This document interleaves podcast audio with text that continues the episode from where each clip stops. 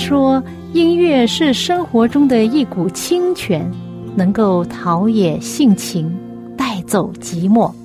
朋友，您喜欢哪一类音乐呢？爵士音乐、摇滚乐、乡村民谣、小调，还是古典音乐呢？今天我要介绍给你的很特别的音乐，就是基督徒的诗歌。这些诗歌更能够表达出人性本质里面的良善，对爱与被爱的向往，对人与人之间和人与上帝之间最真诚的感觉。亲爱的听众朋友，您好。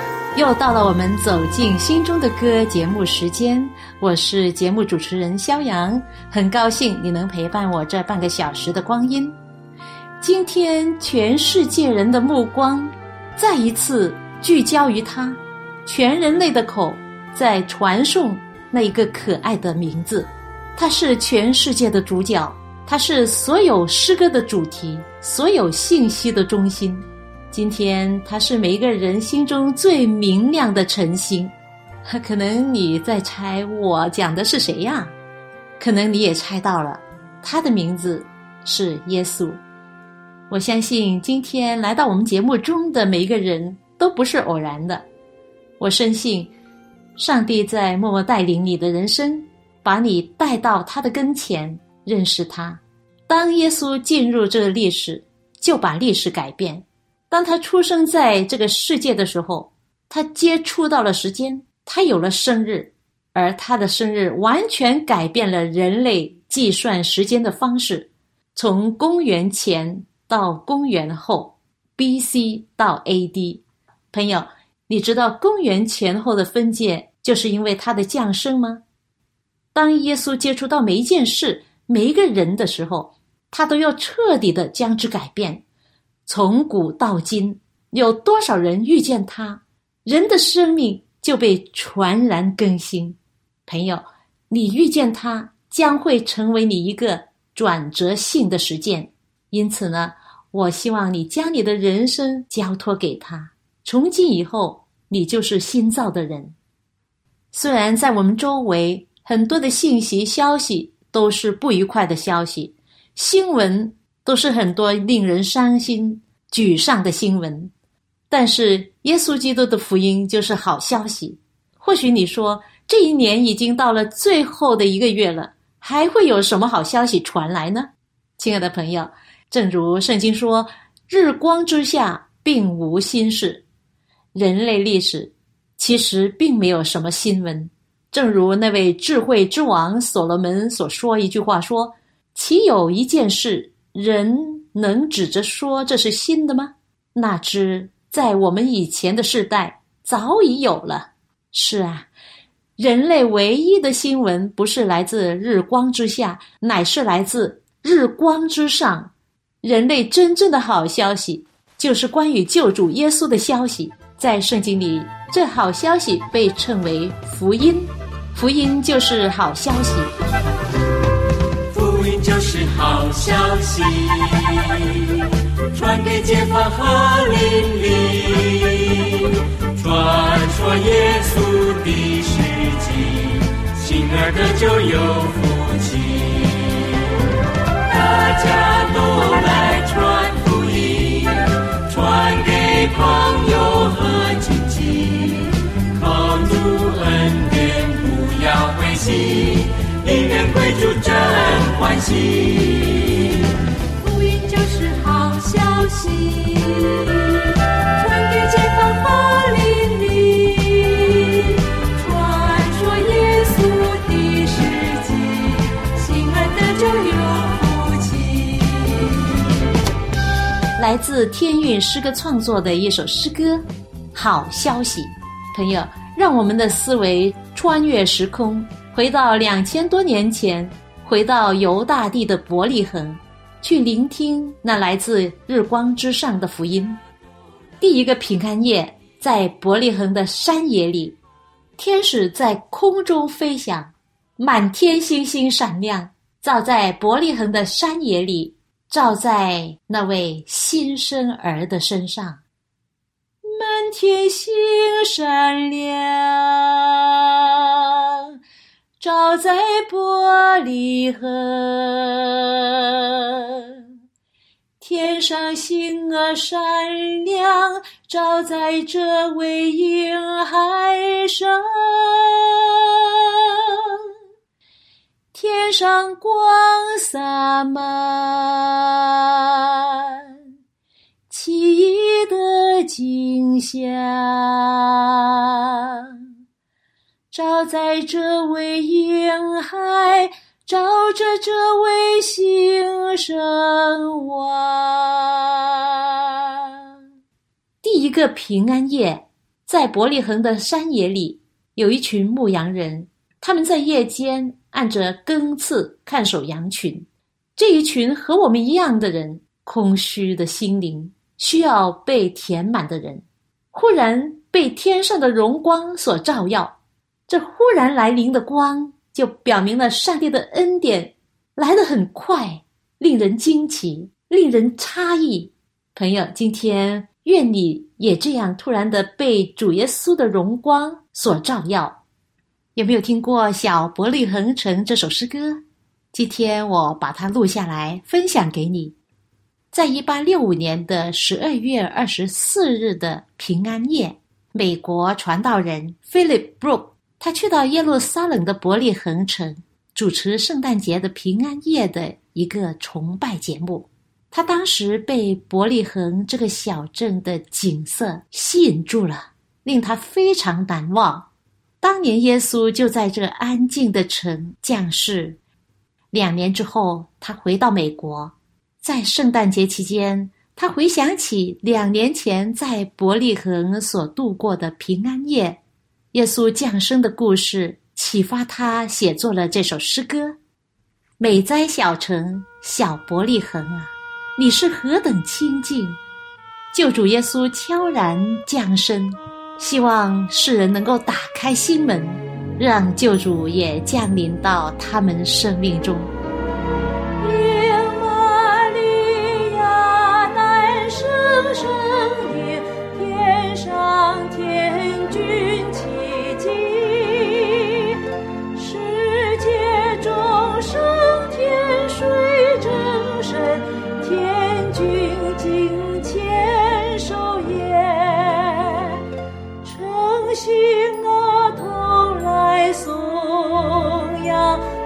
同来敬拜虔诚，同来感谢，同尊上帝，同庆世界和平。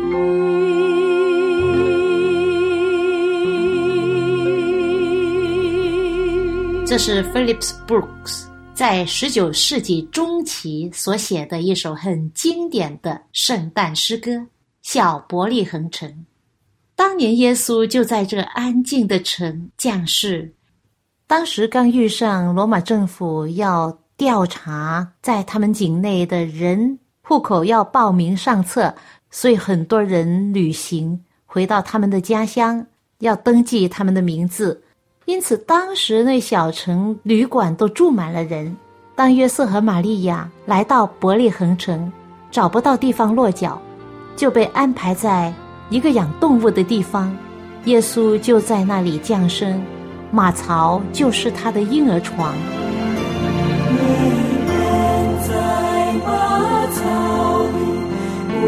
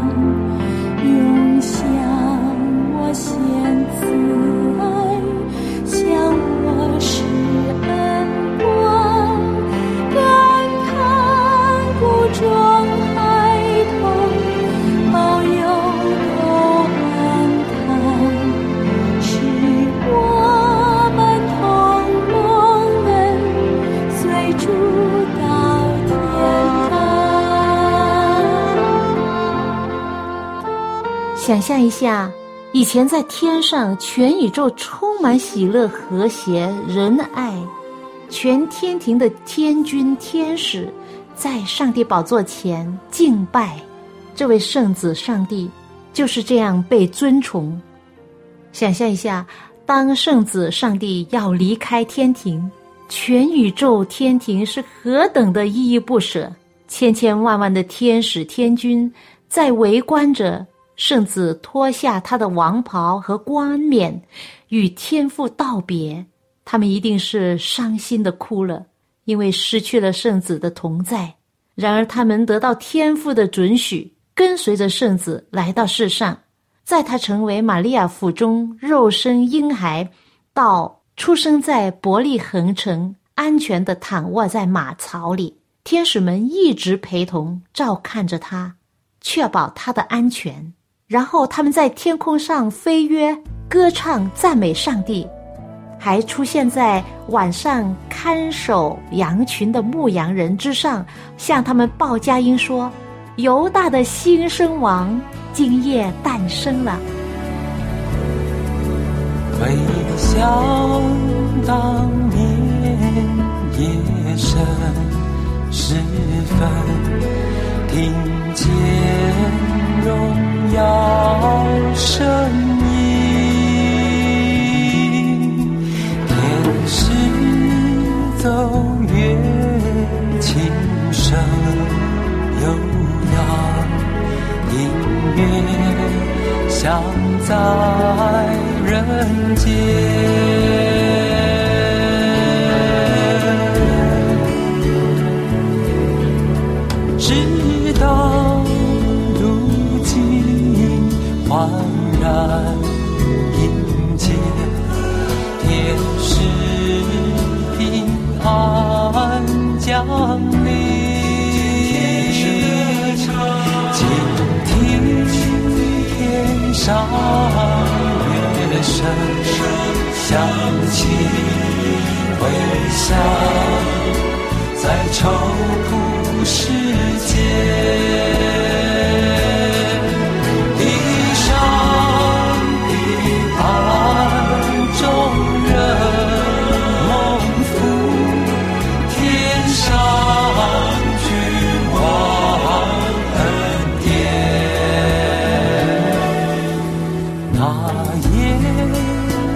我的寂静无声延时歌声在耳边。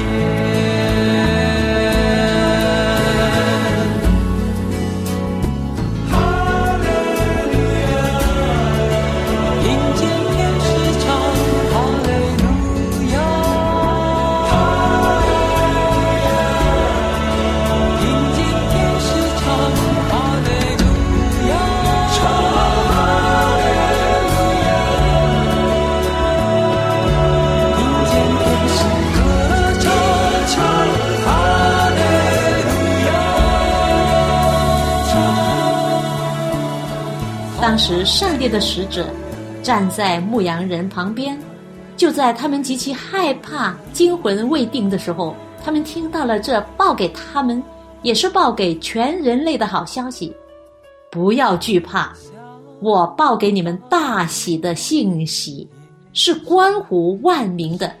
因今天在大卫的城里，为你们生了救主，就是主基督。你们要看见一个婴孩。包着布，卧在马槽里，那就是记号了。相信这不仅仅是当时传给伯利恒野地的牧羊人的消息，也是传给我们今天这一代人无数的心灵饥渴的人的福音。这是历史中唯一的新闻，唯一的好消息。当那些牧羊人听到这个好消息之后，匆匆忙忙的跑去去寻找新生的婴孩，结果他们找到了，是在一个动物的棚子里面。这位新生王就躺在马槽里，于是他们就向他跪拜，天使就升上天，高声歌唱赞美上帝。他们所唱出的第一首圣诞歌。可能是这样吧，在至高之处，荣耀归于神；在地上平安归于他所喜悦的人。在至高之处，荣耀归于神；在地上平安归于他所喜悦的人。当时天使报给牧羊人的第一个信息就是不要惧怕。其实惧怕是每一个人的体验，对于现代人来说，这种感觉也是十分熟悉的，是不是？绝对不会陌生。我们常常会自我安慰：“我我怕什么？我怕什么？”其实啊，我们说这话的时候是没有底气的，外表的坚强无法掩盖内心的虚弱。人离开了上帝，犯了罪，成为罪人，惧怕就在人的生命中无处不在。看看我们周围，地震、海啸、恐怖事件、飞机失事，无数的意外，无数的疾病，真的很可怕。耶稣来到这世界上，他是一位平安的主。在这个庆祝耶稣降生的季节，让我们紧握着。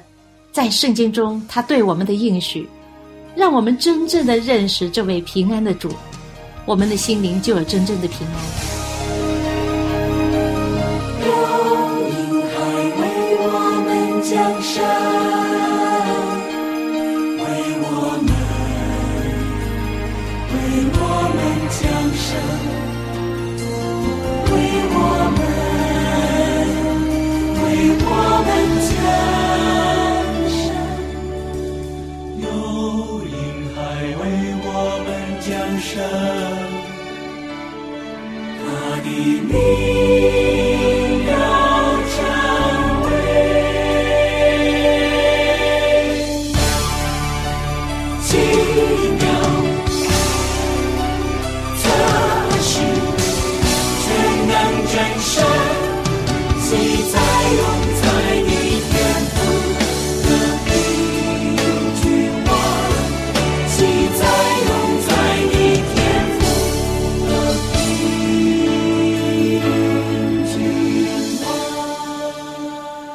我们在美国过圣诞节，被邀请去看圣诞节的花船游行。很多艘非常美丽的圣诞花船，点缀了很多圣诞灯饰，在我亲戚家旁边的河流经过。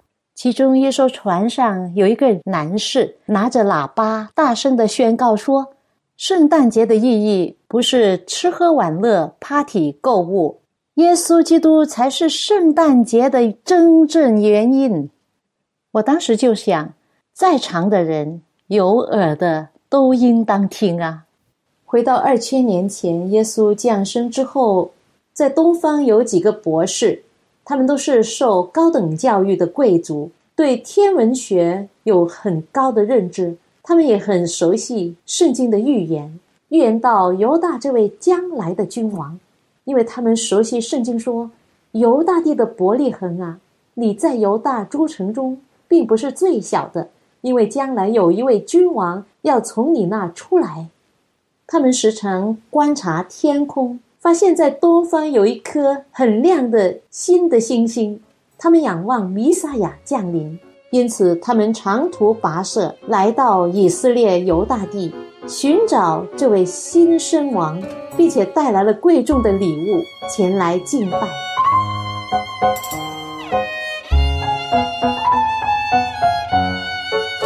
我们从遥远的东方来，新生做君王的在不在？我们已看见他的心，心中兴奋莫名，要献上礼物，穿越山野丛林，跟着他的心，不管道路艰辛，要献上我的心。我们从遥远的东方来，新生做君王的在不在？我们已看见他的心，心中兴奋莫名，要献上礼物，穿越山野丛林，跟着他的心，不管道路艰辛，要献上我的心。哦。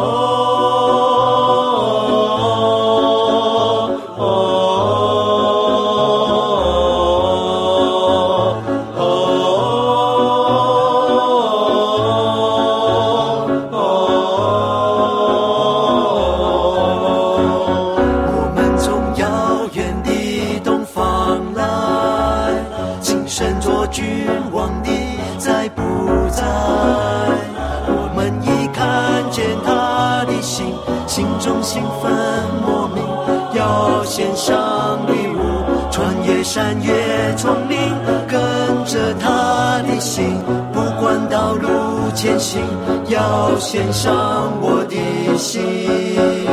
我们从遥远的东方来，来自三一六音乐事工，也是我们的童工安德弟兄所作词作曲的一首杰作《从东方来》。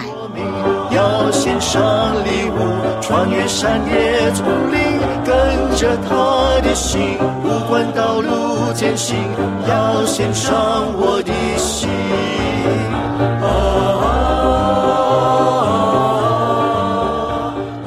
大约在二十年前，在美国有一位小女孩的出世，就是为了拯救她姐姐的生命。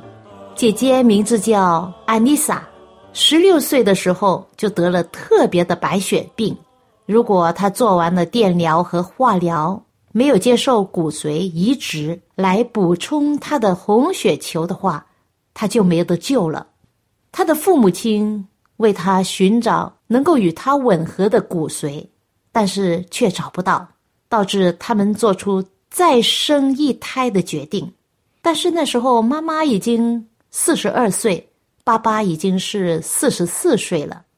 爸爸先要做解除结扎手术，而他们受孕的成功率呢是百分之四十，能够吻合他姐姐骨髓的机会只有百分之二十三。但是为了救他们的女儿的命，他们还是要尝试。结果，这位妈妈真的怀孕了，怀胎七个月就知道他们的骨髓是吻合的。婴孩出生了，是一个妹妹，名字叫 Marisa。她十四个月大的时候，骨髓成功的移植到她姐姐血管里面。从那时开始到今天，姐姐的癌症没有复发过，两姐妹都很健康，感情也非常好。虽然曾经引起社会上强烈的争议和论断，但是他们的父母说这是救他们的女儿安妮莎唯一的方法。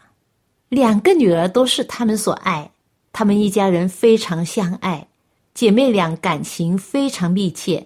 妹妹说：“如果不是我的姐姐和她的病，我不会存在世上；如果不是我，姐姐也不会生存。”真的，一位婴孩出生来拯救生命，他给我们的是最大、最珍贵的，就是我们的生命。有什么东西比生命更贵重呢？耶稣来到我们这世界，成为了一个人，在圣经记载了一句他说的话：“他说，天父啊，你曾给我预备了身体。是的，如果他带着那还没有世界以先与天父一样的那个荣耀身躯来降临的话，世人绝对受不了他显现的光辉。为了使我们得见他的荣光，而不至于被毁灭，这荣光在显现的时候就被遮掩了。上帝的神圣隐藏在人性里，那不可见的荣光和威仪隐藏在可见的人体中，以便接近那些忧伤和被试探的世人。哦，深山野，中心照耀极光，激烈良辰，起来就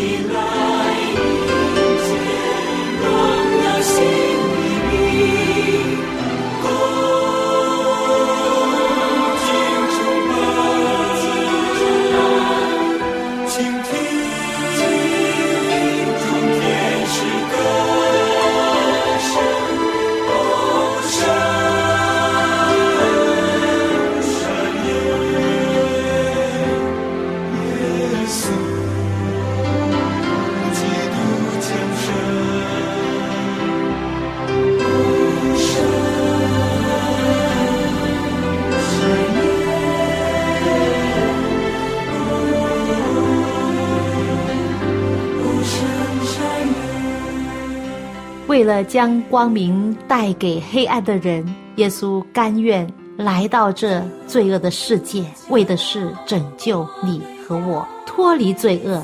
当他再回来的时候，我们就能够永远的跟他在一起。朋友，您愿意永永远远的与耶稣基督在一起吗？愿上帝的爱与你同在。我们下一次走进心中的歌节目中再会吧。